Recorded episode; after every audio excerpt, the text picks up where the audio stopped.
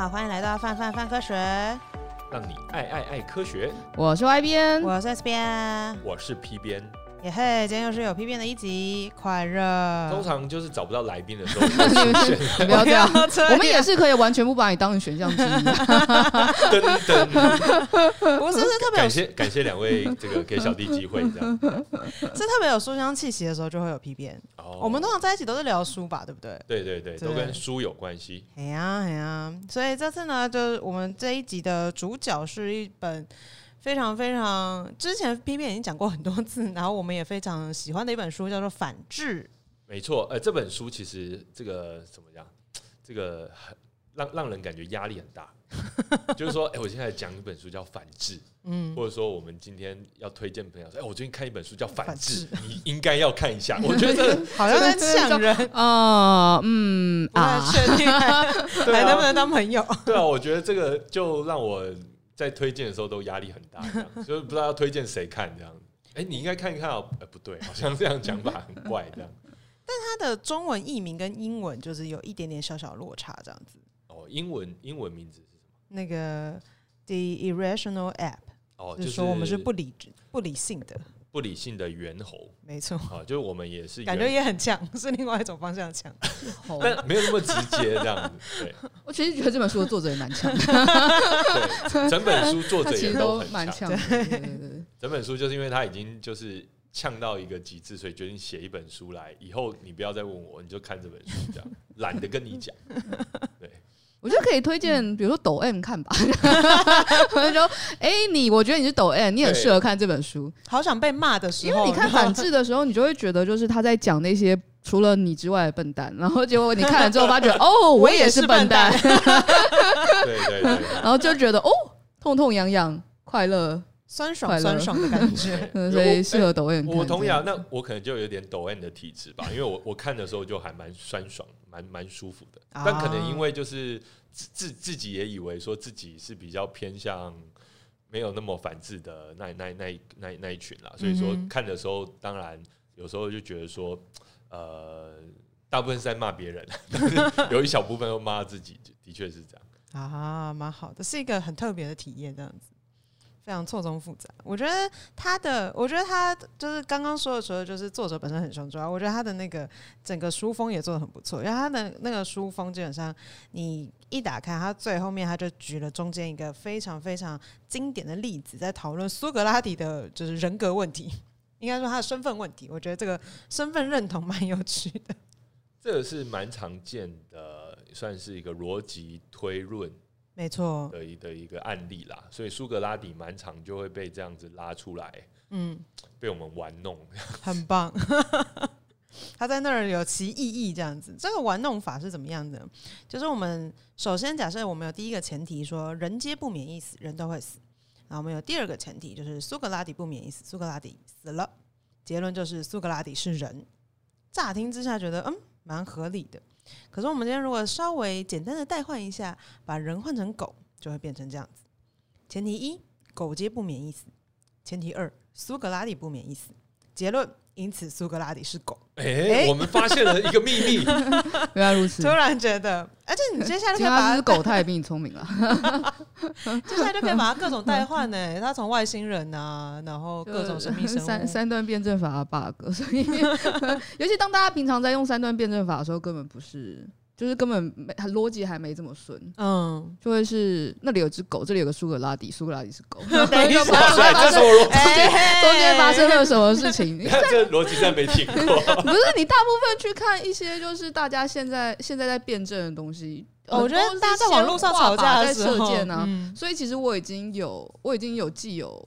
不论是比如说，假设我反核或我永核，我的立场已经摆在那了，所以我我不论就是怎么辩证，我都必须跑到那个终点的时候，中间就会很容易歪楼。举个例子，举个例子，举个烂例子，还还有比那个刚才更烂的更烂的吗？有有有有有，上次那个上次我去朋友家吃饭，然后我们在喝快乐肥宅水。然后，但是因为大家应该都在运动、健身及减肥，不应该喝快乐肥宅水，所以我们必须要证明快乐肥宅水是很健康的水，它不只有快乐而已。所以辩证方法是什么呢？就是 就你哎，你知道就是养乐多糖分其实蛮多的嘛？它可能比可乐还要多。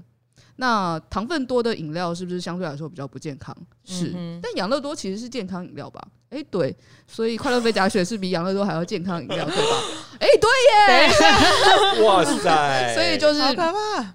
你喝快乐肥仔水就会很快乐，这样、哦、就我们那天就又快乐又健康，心无任何芥蒂的把快乐肥仔水一罐一杯又一杯的喝下去了。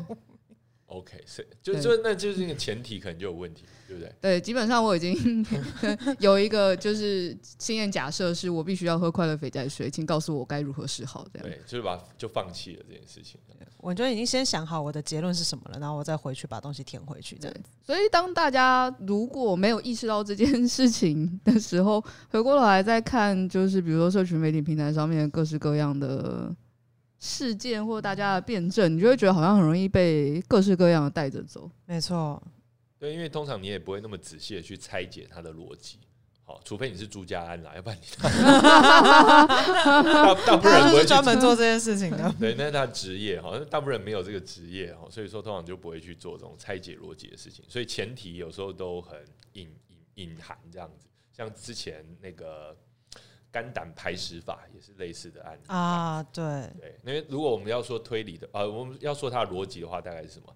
就是呃，因为我肝胆不太舒服，嗯，我用了排石法之后很舒服，所以肝胆排石法有效，所以我喝了某个东西，嗯，然后有排出某些像是排石头的东西，哦，所以这代表说肝胆排石法有效。大概是这样啊，因为我今天有排出来的东西，我就觉得它有效，这样子。对，结果论啊，嗯哼嗯哼，我觉得真的是很容易会在我们的日常生活中，你只要一不注意就很容易。尤其是我们本来就人都是会有自己偏好的生物嘛。然后在除了刚刚在讲说，哎，这种日常的东西里面，有一些我们常常在讲的阴谋论或各式各样可怕的故事背后，其实也是有类似的。不能说它是逻辑，有类似的这个 想法。哎，对啊，我觉得其实就是逻辑啊，因为其实他都把这些逻辑隐藏在里面。然后，呃，我我们在听的时候，乍看就很多资讯、很多证据，这个占满了我们的心思。然后我们就觉得，哎，对啊，这一个一个证据都堆起来，嗯好合理哦。最后堆到最后，好感觉就只能推向这个结论这样子。嗯哼。但是其实都忘记。去检视一下其他的可能性，或是前面这些证据，它到底跟呃后续的推论是不是有有有有紧密的连接？这样子，没错。像这个反智的书里面，他就举了一个蛮经典的阴谋论，主要是九一阴谋论。那个时候，很多就九一事件出来之后，其实很多就是人都会说，哎、这就是官方造假啊，然后一定不是真的啊，然后等等之类。它其实有很多很多变形了，然后它里面。有一个就像错，像刚刚一样的错误，就是如果今天有一个引擎被揭穿的话，那官方一定会驳斥。那我现在讲的话，官方正在驳斥我，所以肯定我揭穿了什么 惊人的引擎。然后想说，嗯，乍听之下好像有点道理，但等下仔细想想，等一下官方官方一定一头问号，想说你到底要我怎样？我也不能不驳斥。对，对，所以所以这其实就是像呃。政府在处理很多假新闻的时候，特别棘手。嗯，就是说，你一开始如果大家对呃你这个政府信任度不是那么高的话，哈，就觉得说，哎，那那那他会更就更偏向于去相信那些呃跟政府说法不一致的讯息嘛，哈。那如果说今天有任何一个呃，我们先前提先去假设说它是错误的，嗯，啊，然后这个讯息被在网络上传播。那官方来驳斥的时候，那大家就反而就是更相信，呃，这个一开始其实是错误的这个讯息，因为他不相信你政府。对啊，我觉得政府在这种就是状态下面其实蛮尴尬的。其实不只是政府，还有企业也是这样子，或是任何大型组织。应该说，呃，大型组织在阴谋论里面是一个很重要的角色。嗯，好，不管是宗教组织也好，企业组织也好，政府，我觉得怎么讲，就是很想要安一些阴谋论在他们身上啊。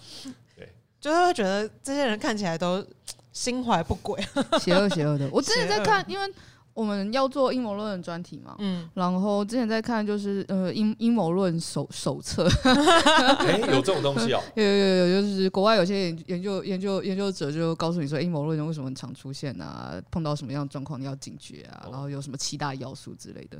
但我觉得确定不是九头蛇写的 还是什么？有可能有可能是反反反反反这样，超级阴谋论。但我觉得另外一个大家会容易相信阴谋论的。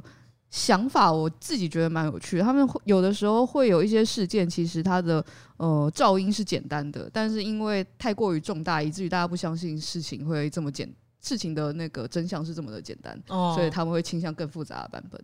然后他当中举了一个很经典的例子，其实就是戴安娜王妃的车祸的事件。哦、嗯嗯，然后因为车祸就是酒驾跟超速嘛，对，然后就让戴安戴安娜王妃在这次就是不幸身亡嘛。但大家觉得就是这是一个这么重大的事件，怎么可以？事情怎么可能这么复杂？怎么可能这么简单？所以他背后一定有巨大的阴谋，一定是军情六处打打打打打打打打打打打打打打。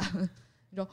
哦，对哦，就各种就对对对对，就就哎，这样好像嗯比较能够让人可以接受，接受就跟现在那个 COVID nineteen 也是一样，大家怎么能够相信一个就是那个从动物再转换到人身上的冠状病毒，然后让全世界经济活动都停摆？真的，这一定是谁放的生化武器？对，要不是比尔盖茨呢，就是。贝贝佐斯，对，你看他们生意都越来越好嘛，对不对？谁是谁是既得利益者？你要看谁是那个利害关系人。那我觉得是长荣，对。是 长荣吗？为什么？不是 Netflix 对？哦，Netflix，哦，对。对啊，那个订阅户超暴增啊！对啊，所以然后没有，就是网络上有一个很好搞笑的影片啦。嗯，他说其实呃，那个他也是把它用阴谋论的方式去包装，然后说其实幕后操盘的是迪士尼。为什么？好，因为迪士尼本来就是因为他们原本的商业的营收都来自于乐园啊，来自于电影啊，这时候都在疫情当中严重受创嘛，对不对？然后，那你说，哎，那怎么可能是迪士尼呢？是迪士尼都受创，可是最近你会发现，它股价就是升的比以前更好，这样子已经突破之前的高峰。为什么？因为他们推出了 Disney Plus，好，就是说，哎，趁这个时候，因为有疫情，所以说大家马上转换到它的数位平台上面。所以说，就是迪士尼本来就想要转型，然后就利用这这次的这个病毒，然后实现它的转型。哇塞，好邪恶哦！对，那其实我觉得当然都是鬼扯。那但是我觉得，就各种就是我们只要把它试图合理化，都有机会。像刚才雅琪啊，不，外边嗯，说到这个，只只要是特别重大的事件嘛，嗯，大家都会觉得说，那怎么可能那么简单？其实最近呃，我们台湾发生这个。太鲁格号的这个事件是、哦、也有人马上阴谋论就就开发出来了，我觉得还蛮厉害的。大家有听到这个阴谋论吗？那时候泰鲁格事件，泰鲁格这个火车，我们这个很让人很难过的这个事件背后也有人说，呃，也有人就说这是有阴谋在后面。没有听到吗？台铁的阴谋吗？没，我好像两个都没有听到这阴谋论。哎，我们是没有温存哭，都没有人传。嗯，因为其实要讲阴谋论就很尴尬，就是说我们一方面其实要告诉大家不要 相信，但是我要再说明一下这个阴谋论的存在。就是说，呃，这个事事故发生之后，马上就有阴谋论出来，就是说，呃，是什么故意要创造事故？好，因为这这怎么可能这种？呃，这是一个人就就把车子推下去啊，然后，嗯，呃，然后造成那么严重的事情，然后怎么可能都没有公安的管制之类的？然后就觉得说啊，这一定是为了要动台铁，所以故意搞出来，用人命献祭这样。哦，因为台铁太难搞。嗯，我觉得这绝对是不太可能的，这就就应该说，我绝对不相信这样子做，对，我绝对不相信，对对，对。但是其实。就会有人这样子去相信，你可以，我们可以理解说会有人这样相信，然后他会看到说，你看现在政府是不是要开始动台铁了？然后看他推出了什么台铁改革什么，就是想这样这样这样。你看那后面准备这么齐，八成在旁边 ready 好。对对对，一定真的是想象力丰富，很会写很会写故事的大家呢。对，那只要是跟政治稍微有点关系，其实我觉得大家那个阴谋论的天性就会开始发挥呢。嗯，真的会。我觉得像那个之前，因为像我印象最深刻的阴谋论，也是我算是比较早期接触的，其实是登月。登月相关阴谋论。哦、然后你如果认真去看他们的资料，他们很。认真的就是相信登月是阴谋的这群就是阴谋论信仰者，然后他们会做各式各样的解密影片，然后还会找各式各样所谓专家来告诉你说他有多假。然后 NASA 里面就是 NASA 就是一个巨大的骗人组织，他们就是每天在那边的维运都是为了要骗人，然后他们其实什么事情都没有做，他们 一直造假。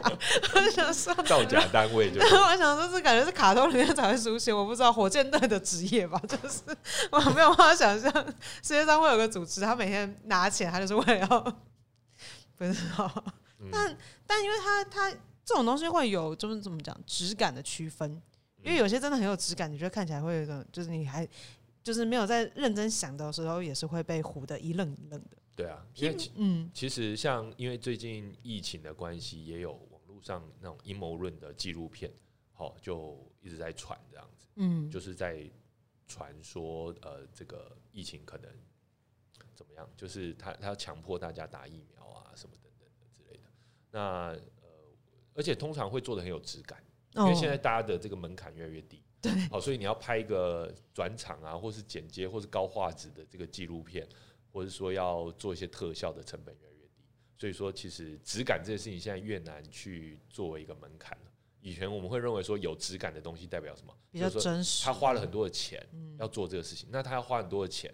它就一定是有一个良好的管控，所以大家就觉得说这个内容应该是可信的。嗯，那现在因为门槛变低，所以大家都可以做的相对有质感，这个问题就很大。我举例来说，像我一些长辈啊，他们就很容易相信那种人家传给他一些东西，然后他他他他其实没有办法接理解说为什么会有人做那么完整的东西，但是是假的或者是错的。嗯，因为其实在他成长的那个年代。他能够接触到的媒体的内容是少的嘛，所以说当他接触到媒体内容的时候，他知道说那个质感肯定是经过把关的，而且经过某种程序去去去处理的，而且那个要花很多钱，他没有办法想象说现在网络上任何一个人都有办法做到这件事情。嗯，我觉得真的是很难诶。然后就是时代在变换吧，然后我觉得对于现在我们来讲，就是我们这个世代的人其实已经很。习惯看到就是各式各样很精致的，不管是影片啊，或者是各式各样的内容。可是对我们来讲，其实也同样有这个难度。我本来想说，我们所以我们每年四月一日的时候，都会 对大家进行一下预演，演习演习。对啊，每年四月一日就是大家。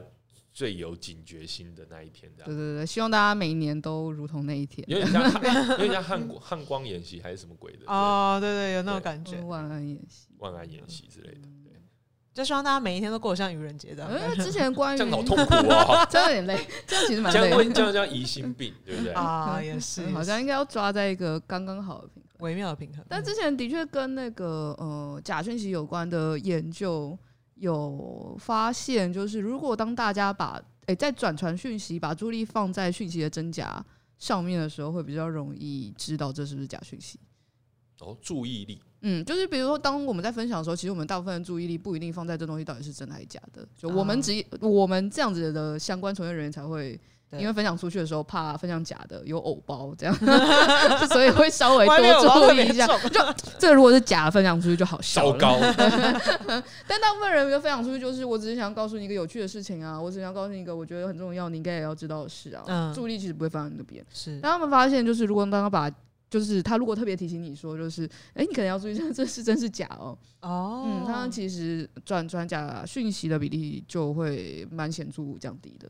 可是我觉得有时候阴谋论就已经到说，你就是觉得它是真的，似真非真，它很，没有当你就是相信它是真的，对，因为我觉得到到那个程度，就是你真的觉得它是真的。我举例来说，最近呃呃 Netflix 有一部纪录片叫《Seaspiracy》。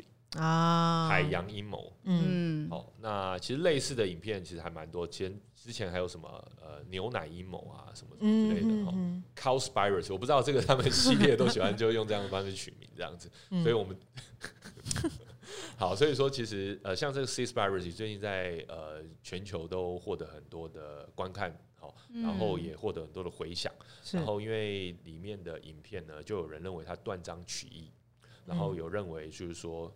呃，把一些呃这个呃海洋环保组织的人都描绘的很不堪，描绘的他们其实都没有真正在保护海洋，或者说都只是在帮大企业擦脂抹粉这样子。嗯，那你说，老实说，他就融合了很多很棒的元素，就是说，你看。哦，帮大企业掩盖真相啊，然后掩盖一个就是呃，就是我呃让让我们都看不见这些事情啊。然后呃，你看这个纪录片都好真实的把它拍出来啦。你看，你们真的都这样讲，你看他们支支吾吾的都讲不出来这样子。嗯。然后呃，但老实说，我看的时候，我当下还是很受震撼。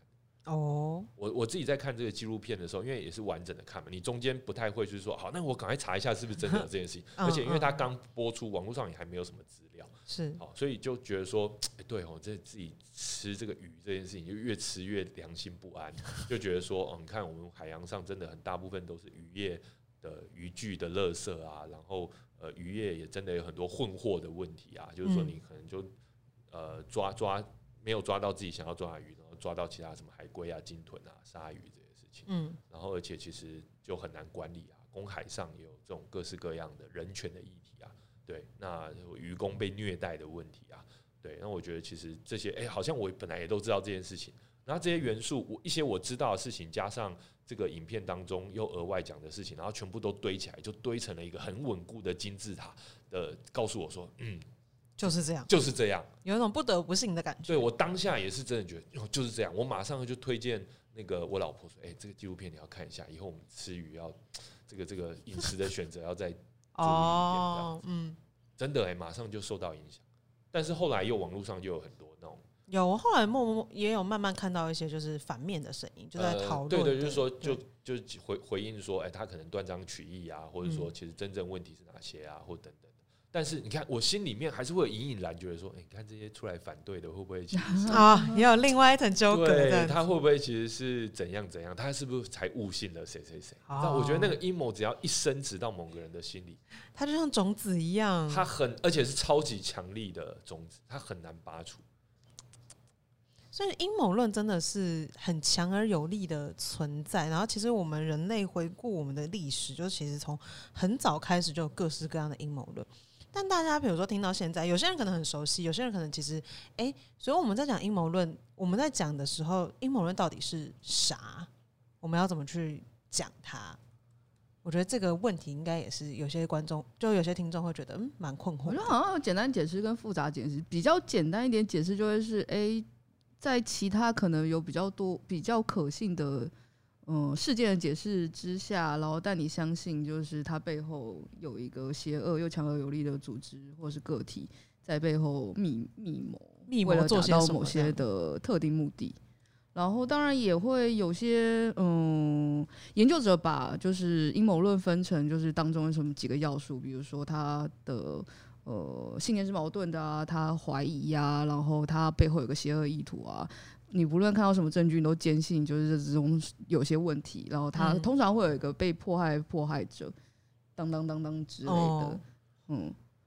那我觉得，所以其实比如说像我们现在在讲说，就是要大家有批判性思考，其实他们相信阴谋论的人蛮挺批判，蛮批判性思考的、啊。他就是因为很批判，对，然后所以就嗯，那阴谋论会造成什么问题？其实好像有时候大部分可能没什么问题。我觉得有的时候真的没什么问题，像是比如说。相信地平说，我觉得有些人其实他的生活不太受影响哦。因为为了做这次专题，我还特别去看了，就是有一个我现在忘记他的名字，但是这个地平地平说坚信者，然后他就是访问他这样子，然后访问他的时候，他就问他说：“你是从什么时候就是觉得地球是平？”他说：“我某一天坐飞机的时候，他常常坐飞机，然后他往外看，就大家都在看电影的时候，他往外看，然后突然发现是平的。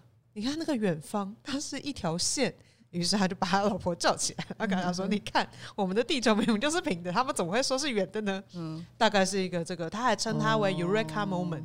OK OK，然后他从此就开始坚信不疑。我 我看蛮好的，我看完那个影片的时候，我觉得我看就是，然后很认真呢。然后可是那时候就觉得，如果你只是有这个个人信念，我觉得蛮蛮娱乐的。就是不是什么真的很不好的事情，可是有的时候阴谋论好像似乎就会造成一些负面的效应。像是我觉得之前五 G 的相关的阴谋论，其实就造成蛮大的，或是蛮经典的，其实就是疫苗了啊，也是、嗯、疫苗相关的阴谋论，它多少就会影响疫苗的施打，在这时候就会碰到一些 bug 这样子。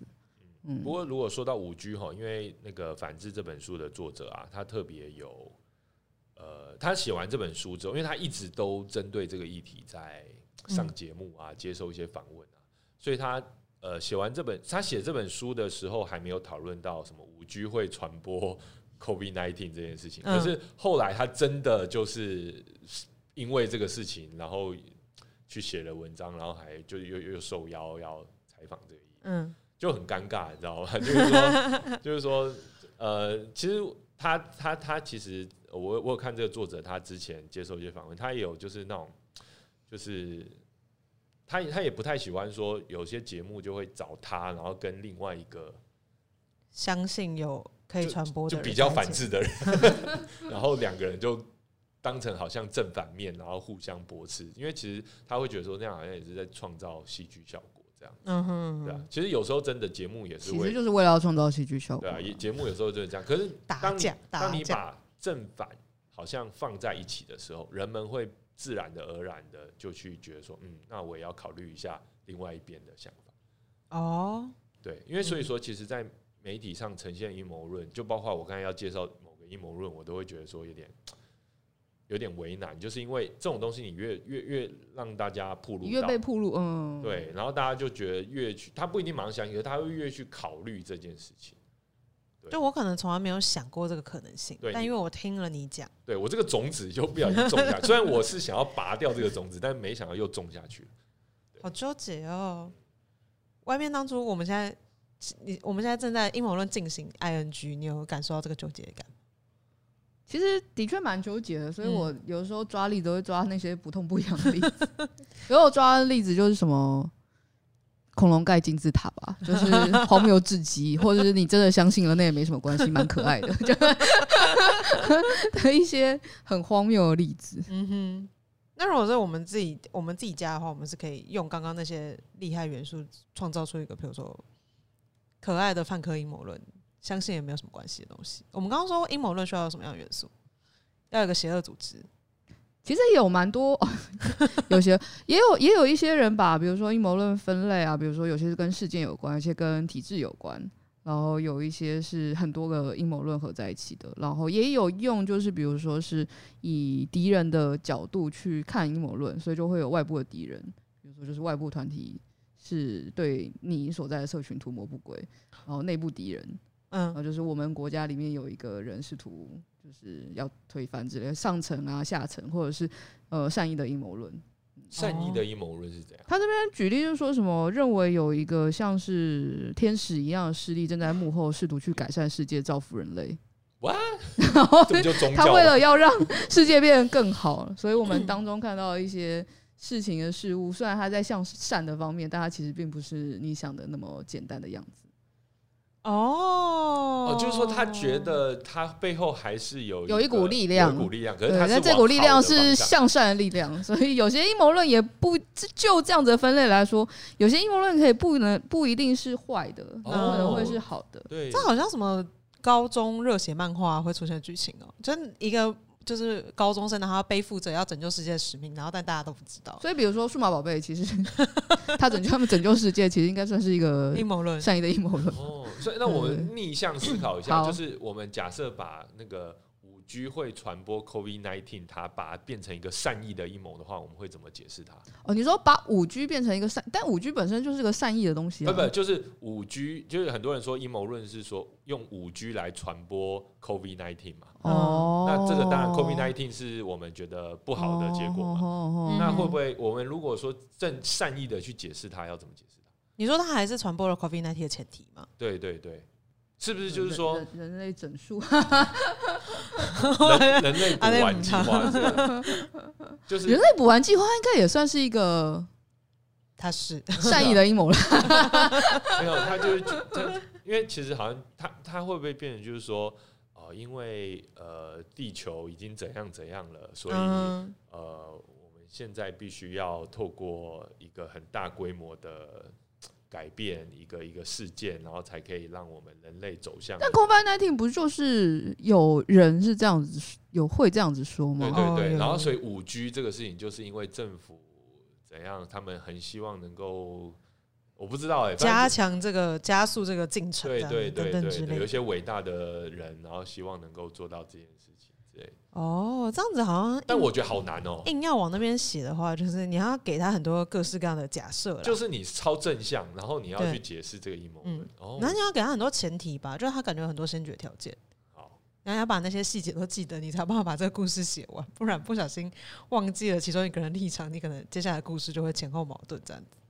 但讲到就是刚刚说很多前提这件事情，我觉得这就是有的时候你可以。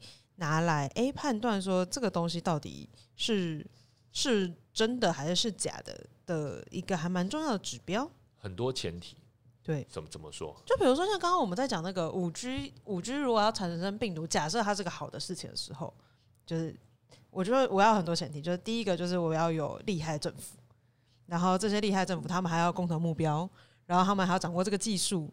然后还要怎样怎样怎样，就是这个这个还要，它就有一个很长的 checklist 出来，对对对，然后每一项都要打勾了之后，他们才有办法完成这件事情。就只要其中有一项没有打勾，他基本上就不会完成这件事情。要反过来，就是我如果假设是五 G，它就没有要传播传播 COVID nineteen 的病毒的话，一个就可以，只要一个就好推倒它这样子。对，这样的概念其实是一个还蛮有名的，的就是我们在思考的时候可以用的一个方法，对不对？外面可以跟大家解释一下吗？就呃，有一部分说推翻阴谋论方式会讲，就是用那个奥卡姆剃刀哦，就是呃，大家可能比较常听到的就会说尽量，哎、欸，我想一下哦、喔，这句话是谁讲的？哎、欸，那个应该是福尔摩斯讲的吧？哦，当所有什么什么哦，他对他他里面有讲过这句话，嗯，当呃所有事情你都想过了一遍，然后。那句话到底怎么讲？你说排除所有不可能，对对对对，然后但是像这那东西就其实就是最可能的。然后奥卡姆剃刀用法，其实，在当你有两个选项在你面前，当他们可信度差不多的时候，你尽量倾向去选那个比较相对来说比较简单的那个，可能会比较是真的答案。哦，福尔摩斯他原文是这样说的啦，哈，网络上查到的。When you have eliminated the imposs impossibles. Whatever remains, however improbable, must be the truth。就是如果你把所有不可能的事情的的选项都排除掉了，那剩下的不管是什么，不管就是真相，如何如何不可荒谬，荒谬，那就是真相。这样子，请用英国腔再讲。但这个比较是剃刀的概念啦。对对对，就是有时候大家会想要在自己的世界，就是。呃，当有东西离群的时候，你还是会试图把它拉进你的小宇宙里面解释。我觉得人这样子都蛮合理的。嗯哼，因为我前前几天去看那个身心科医师，然后就会跟他聊天说，哦，最近生活怎样啊？然后我跟谁谁谁怎么互动啊？嗯，然后他就会他就会突然跟你讲说，哦，刚刚你说的那个啊，那个你不要觉得他是他是一般人哦，因为如果把他当成一般人的话，他会让你的对人情世故的系统整个大乱哦，因为一般人不是这样子哦。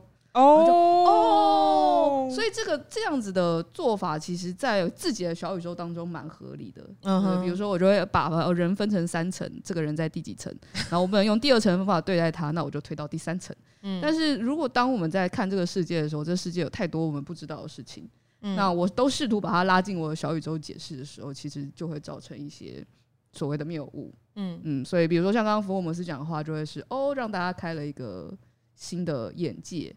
然后，或是奥卡姆剃刀，其实也是有点像提醒大家说，哦，当你就是在面对一些嗯可能的假说，或是可能的解释方式的时候，试图用比较简单的那个方法去看，或许是比较容易接近事实的。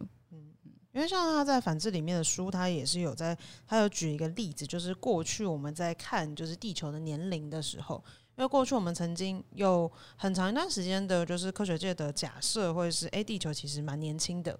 就是可是后来发现说，你如果要让地球真的那么年轻，然后上面的生物还要长这样的时候，你要有太多前提。就比如说，他们要可能经历过各式各样的，就很像一种冒险故事，他们要同时出现，然后他们同时消失，然后你要给他各式各样的元素进去，它才可以是一个所谓年轻的地球。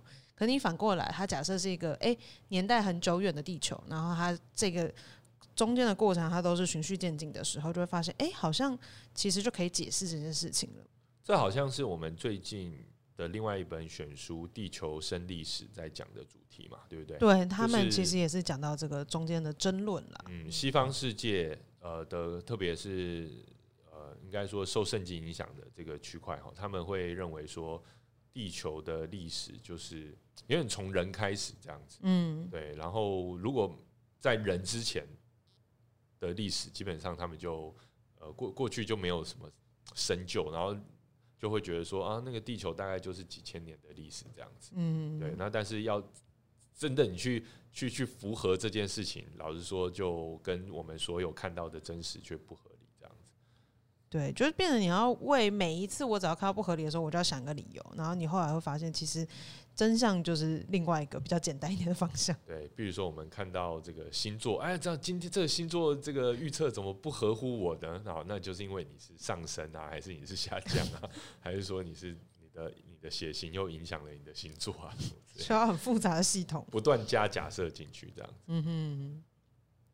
所以我觉得这个方向是蛮好的，然后但它其实算是一个比较简单一点的小工具，就是简单的思考工具。所以你说它可不可以应用到所有层面？其实我觉得是，也是没这么好用，它没有这么 万能。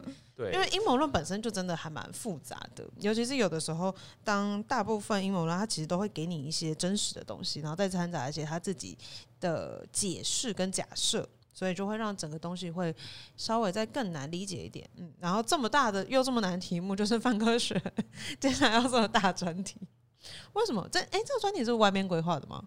哦，当初为什么会想要挑战这么难的题目？打着一个既然打不过就加入它的概念，所以其实与其说我们说我之前反阴谋论，其实我们试图想要传播阴谋论了。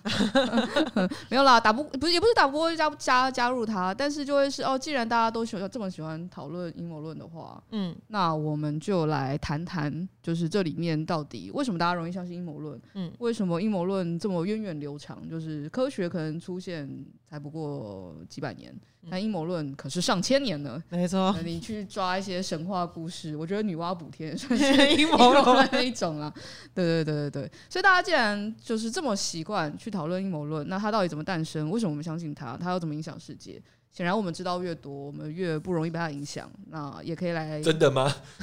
我会知道越多。理论上应该，理论上应该是啦。我现在还在这个阶段，但是不太确定，就是当大家曝露量太过的时候，哦，会反而造成反效果。但我们先先抓一下这样子。嗯哼哼。但我们也管不着了，好难哦，没办法普渡普渡这么多人。嗯，所以我们就会这次的专题主要就是讨论一些阴谋论的相关的研究。然后以及就是刚刚讲到的一些经典阴谋论的呃辩证，比如说地球是平的啊，地球是空的啊，恐龙会改进自的啊，没错。然后还有近期比如说 COVID nineteen 相关的呃阴谋论的讨论，这样嗯，嗯，然后从比较初步的阶段跟大家一起就是看看就是哦阴谋论到底是怎么一回事，嗯，欸，有没有那种就是曾经被以为是阴谋论，但后来是。被验证是真实的科学的案例哦，一定有啊，也是有。可能我们现在已经很难想象，是不是？之前我觉得最有名的是那个吧。我觉得表观遗传学听起来就蛮阴谋论的，哦，真的吗？为什么？因为当你大抵相信，比如说达尔的达尔文的演化论的时候，其实表观遗传学在这，当然我演化没有学，没有学到这么透彻，中间有很多 bug。但你就会觉得表观遗传学听起来就很像是，嗯，当你在讲说，就是我们在这个时代不用到下一个时代，就有一些就有些东西会留在我们身上，同时被传下去的时候，听起来就很不真实。哦，OK，会不会像比如说以前那个什么地地壳的，呃，比如说板块漂流说啊，跟什么不同的学说，会不会他们那时候的人有的人会认为说某些是邪说，就说他们那些是。我觉得那个时候的人看着的时候，一定也觉得那是一种某个程度上阴谋论吧。虽然他们那时候可能没有阴谋论，地动说也应该对啊，会觉得这哦，就危言危言耸听，什么撒被撒旦影响的。对啊，对啊，对啊，这倒是哈。就是说，有时候我觉得，有时候我这样也在反省啦。就是说，有时候我们会觉得说，哎，人家是阴谋论啊，说人家都是误信阴谋论，就站在自己一个，我觉得我知道他不是正确的一个前提之下，嗯。对啊，那那有时候我会觉得说我会不会太武断？但我觉得又这种思考又会让自己掉入阴谋论，所以这真的是一个超厉害的一个东西，这样对，很复杂，自己会去在大脑把它补完。可是我觉得像像讲到这个的时候，我就觉得，反正作者他在后面就是书的蛮后面的时候，他的论述跟他的说法，我觉得就还蛮好的。就是所以，就当我们在看这些东西的时候，真正科学的概念会是什么？就其实会是好。假设我现在我觉得那个东西没有，就它不是真的。可是如果哪一天我真的找到足够有力的证据，然后知道它是有就是真实的可能性的话，我其实也就欣然接受。OK，我觉得好像比较是这样子才会是真正一个比较科学的东西。就所以像刚刚比如说标杆遗传学的这种概念，就会是哎、我可能在我现在已已有的知识范围里面，我认为它是就是不正确的。可是我在接受到更多更多的资讯的时候，我其实还是可以回过头来做个反思。但主要是那些证据要是正确的啦，就是它它是可比如说可重复的，然后它是就是正确的科学实验。好，我相信了这些证据，然后。从而修改我就是过去对这件同一件事物的认知，这样子。这时候就觉得，哎、欸，人太有信念，反而是一件很恐怖的事情。对，就很难扭转吧。嗯，跟就算就算一直觉得自己，比如说比较科学，但不管是谁，都还是会有犯错可能性。对，大概这种感觉。哎，我们真的是选了一个。我觉得很难，但又很好玩。老实说，这次在做在做阴谋论的过程中，而且因为就我们整个团队，就是除了就是我们编辑，就是文字的伙伴啊，然后我们的影音啊，然后我们的就是美术等等，就是大家对于阴谋论，就他们听过阴谋论，然后他们对于阴谋论这个概念的理解其实都不太一样，然后会在这个中间其实碰撞出很多火花。然后我相信我们的听众或我们的读者，其实对于这些东西，可能有些人了解的更多，有的人可能诶平常其实很少听到。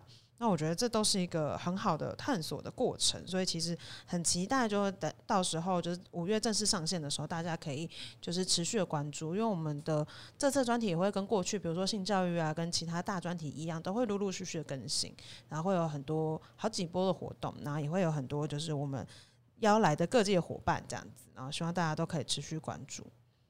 然后最主要是希望就是大家如果有什么很想要听到阴谋论，然后希望我们比如说可以解答的，很想要听到的阴谋论，对，比如说解密的，或者是对，或是你哎、欸，对啊，或其实我们蛮希望收到大家听过的一些各式各样荒谬的。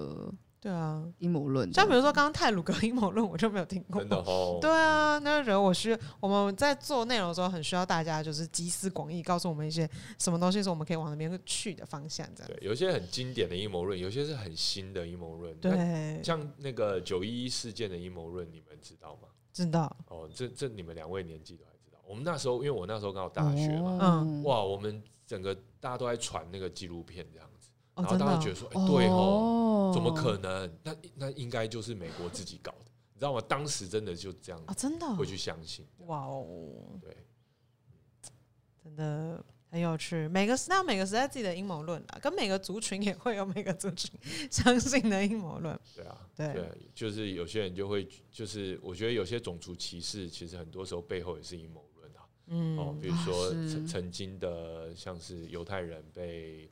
呃，这个歧视跟屠杀的这样子的一个历史，嗯，其实背后也是有阴谋论在支持这样子。很期待，就是很期待正式上线之后我们会收到的回馈，然后也很期待，就是各位听众，就是今天听完你有什么迫不及待想要跟我们分享阴谋论，都欢迎就是在 Podcast 留言告诉我们，我们都会去看。好啦，那这一集就差不多到这边结束了，我们就下集再见，拜拜，拜拜，拜拜。以上就是本集范范范科学的节目内容。另外，为了感谢广大读者，范科学在十周年之际开放官网新功能啦！只要加入免费会员，你就能留言评论、自定追踪、点击光点，还能获得好玩的知识成就，升等练功。快点击资讯栏链接，加入范科学，轻松玩科学。